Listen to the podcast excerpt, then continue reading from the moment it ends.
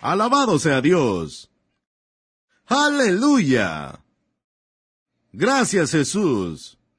Gracias Jesús, gracias Jesús. Gracias Jesús. Alabado sea Dios. Gracias, pueden sentarse. Estoy honrado e impresionado de estar en esta iglesia. Agradezco al pastor Larry por la invitación. No es un secreto lo que Dios puede hacer. Y, saben, el Jesús de África es el Jesús de América. Y yo creo con todo mi corazón que veremos una América lavada con la sangre. América será salva. América será salva. Porque el amor de Dios se extiende a todos y lo que vemos a Dios hacer en África es solo... es mm, algo fuera de este mundo, literalmente. Es Jesús obrando. Y desde mm, el año 2000, la cifra ha crecido a 60 millones de personas. 60 millones de personas han completado una tarjeta de decisión, queriendo recibir a Jesús como su Salvador. 6-0. Y seguimos contando. Acabo de regresar de Togo, de nuestra última cruzada, y nos estamos moviendo hacia adelante. Somos cosechadores de Dios, y yo agradezco a Dios por el inmenso, inmenso honor de servirle al Rey de Reyes, Señor de Señores. A Él toda la gloria, porque es Él quien lo hace. Es Jesús. Es Jesús es Jesús. Yo estaba en Suiza y fui a Suiza a una conferencia de pastores sobre las muchas almas salvadas en África. Em, en ese tiempo eran 55 millones. Y luego los suizos me dijeron, ah, bien, hermano Bonky, eso es África. Esto es Suiza. Y les dije, están contradiciendo las escrituras. Y me dijeron, ¿qué escritura? Les dije, Juan 3, verso 16. De tal manera amó Dios al mundo. Así que ustedes suizos van a decirme ahora si Suiza es parte del mundo del cual Jesús habló en Juan 3:16. Y si Suiza es parte de este mundo, quiero decirles una cosa, suizos. Si Jesús puede salvar 55 millones de personas en África en 10 años, Él puede salvar Suiza en un sábado por la tarde. ¡Aleluya! Nuestro Dios no está solo dándonos salvación como un objeto. Él es la salvación. La salvación es su disposición, su naturaleza. Él es un salvador. Nosotros somos seres humanos. Para existir tenemos que comer. Dios, para ser Dios, tiene que hacer lo que Él hace. Él salva. Aleluya. No necesitamos persuadirlo. Él tuvo la iniciativa. Él envió a su Hijo. Él está aquí. Aleluya. Aleluya. Recién le dije al pastor Larry que cuando llegué a Togo la semana pasada, me llevaron al palacio presidencial. Ahí estaba el presidente. Yo no le había visto antes, aunque conocía a su padre. Era una gran delegación y él sacó a todo mundo después de las formalidades, pues quería estar solo con Bunky. Yo siempre espero para eso.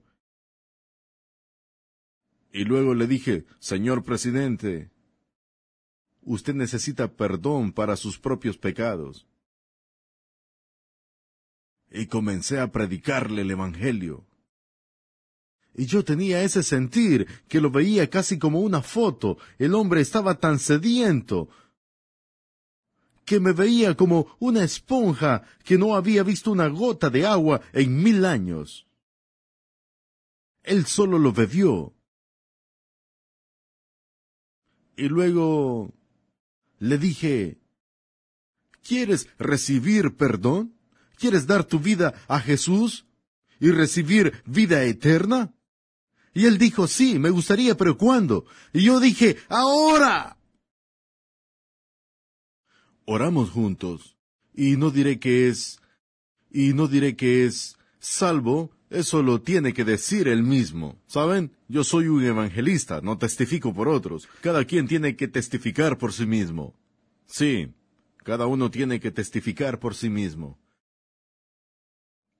Y él también, pero es un comienzo. A Dios sea la gloria, y siempre que esté escrito en la Biblia, o déjame ponerlo de esta forma. Alguna gente dice, de todos esos millones, ¿son todos nacidos de nuevo? Yo no lo sé. No lo sé. ¿Tú quieres decir que yo mejor me siente en mi casa para comer carne y langosta? Siempre que esté escrito en la Biblia, que cualquiera que invoque el nombre del Señor será salvo, entonces estamos haciendo algo bien. Y todos hacemos algo bueno si predicamos el Evangelio y guiamos a las personas a Cristo y dejamos el resto al Espíritu Santo y a los demás ministerios. Pero, saben que el evangelista solo es el 20%, 20% del ministerio quíntuple. ¿Dónde está el 80% restante? Ellos necesitan. Todos necesitamos hacer nuestra parte para madurar los discípulos. En el nombre de Jesús, se me pidió que hable sobre integridad. Y me gusta hacer eso. Yo creo algo en mi corazón que nos va a bendecir a todos. Nos bendecirá a todos. Permítanme nada más decir algo acerca de como introducción, acerca de mi trasfondo personal. Algunos de ustedes pueden haberlo escuchado ya, no lo sé, pero yo vengo de Alemania. Nací allá y un día de un día de mi adolescencia mientras estudiaba el árbol genealógico de los Bunkis, descubrí que mi familia carecía mucho de Dios. Y solo mi abuelo y mi padre destacaron como hombres de fe, y le dije, y le dije a mi padre, ¿cómo es esto posible? Que nuestra familia fuese sin Dios y cómo Dios logró entrar a la familia Bunky. Y mi padre me contó la historia. En 1922 mi abuelo estaba muy enfermo. Tenía neumatismo o gota, no sabían cómo diagnosticarlo adecuadamente, los médicos no podían diagnosticarlo, pero el hecho era que mi abuelo no se podía ni tocar, ni podía moverse, Tenía un dolor extenuante cada pequeño toque o movimiento y él estaba llorando. Toda la aldea podía escucharlo llorar día y noche. Año tras año. No esperanza, no Jesús. Nadie vino a decirle sobre el Señor. Y un día un milagro ocurrió. Un misionero americano para ser exacto, de las asambleas de Dios de Springfield, Missouri, se perdió en el bosque. Y cuando llegó a nuestra aldea, él no se quejó de haberse extraviado de su camino. Su primera pregunta fue, ¿hay algún enfermo en esta aldea? Así es como creo que operaban los, los primeros evangelistas, llenos con el Espíritu. ¿Hay alguien enfermo? Oh, sí, le dijeron, aquí, en la casa de los Bunky. Ese hombre entró a la casa de mis ancestros como una antorcha encendida.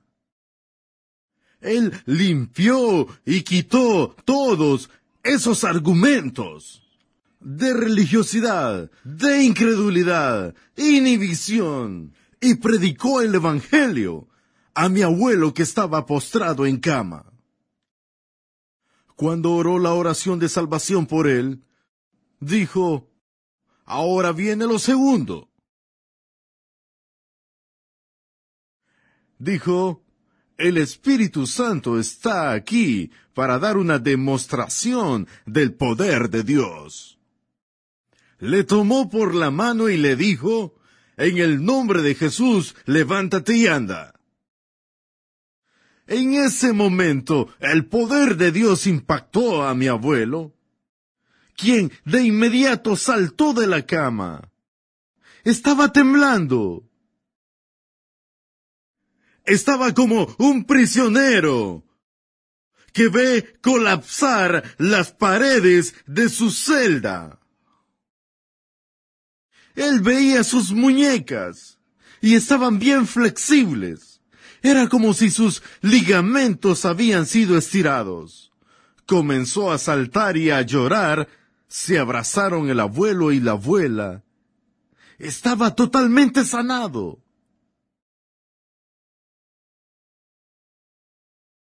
Totalmente sanado. El misionero, su nombre era Luis Graf. Luis Graf dijo, no he terminado aún. Todavía necesitan ser bautizados en el Espíritu Santo. Me gustan los predicadores así. Él impuso manos sobre ellos y ambos instantáneamente rompieron en nuevas lenguas el fuego de Pentecostés que Luis Graf tenía consigo fue pasado. Mis abuelos se salvaron. En ese momento mi padre, que tenía 17 años, fue salvo. Yo nací 18 años después, pero creo con todo mi corazón que cuando Luis Graf llegó a la casa de mis ancestros, el Espíritu Santo ya había enhebrado mi aguja. Y estoy aún costurando. Aleluya. Amén. Estos son los propósitos eternos de Dios. Nunca sabemos. Nunca sabemos lo que Dios puede hacer. Él es Dios de maravillas. Yo nací durante la Segunda Guerra Mundial y cuando huimos del ejército soviético, ellos nos perseguían y entramos a un barco para cruzar el mar Báltico hacia hacia Dinamarca. De cinco a nueve años, lo único que yo conocí eran barreras al estar en territorio extranjero, éramos refugiados. Pero nuestro barco en medio del mar Báltico activó una mina. Y de repente el barco entero con toda la gente que llevaba comenzó a irse de lado. Y todos pensaron que nos hundiríamos. Yo aún a veces escucho los gritos. No, los escuchaba, ya no los escucho más. Los gritos de la gente cuando pensaron que morirían. Pero luego, cuando de repente el barco estuvo así, se alineó. Llegó a salvo. Y lo logramos, y te diré por qué el barco no se hundió. Y excúseme si soy modesto pero el barco no se hundió porque mi aguja ya estaba enhebrada.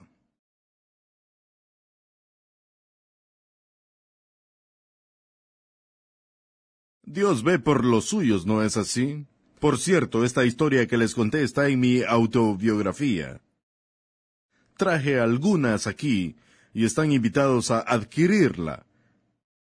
Este libro comienza con una explosión y termina con un terremoto.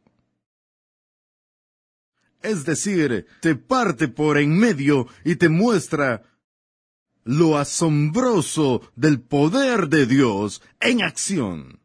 Cómo nos sacó y cómo me dejó entrar, y cómo Él ha salvado tantas almas, y continúa haciéndolo. Estoy absolutamente seguro que serás extremadamente bendecido. Perdonen que el libro es tan grueso, pero es una larga vida, ¿saben?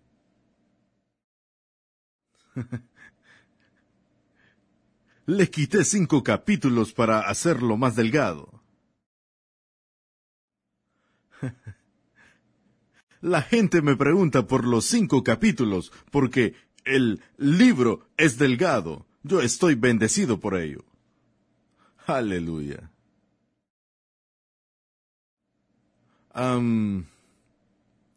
servimos un Dios santo. Él es poderoso y es santo. Cuando yo pienso en esta iglesia de la familia Stocktill, le agradezco a Dios por el trasfondo de santidad aquí y el querer vivir, vivir para Jesús. Solo vivir para Jesús es algo fantástico. Solo ser como Jesús.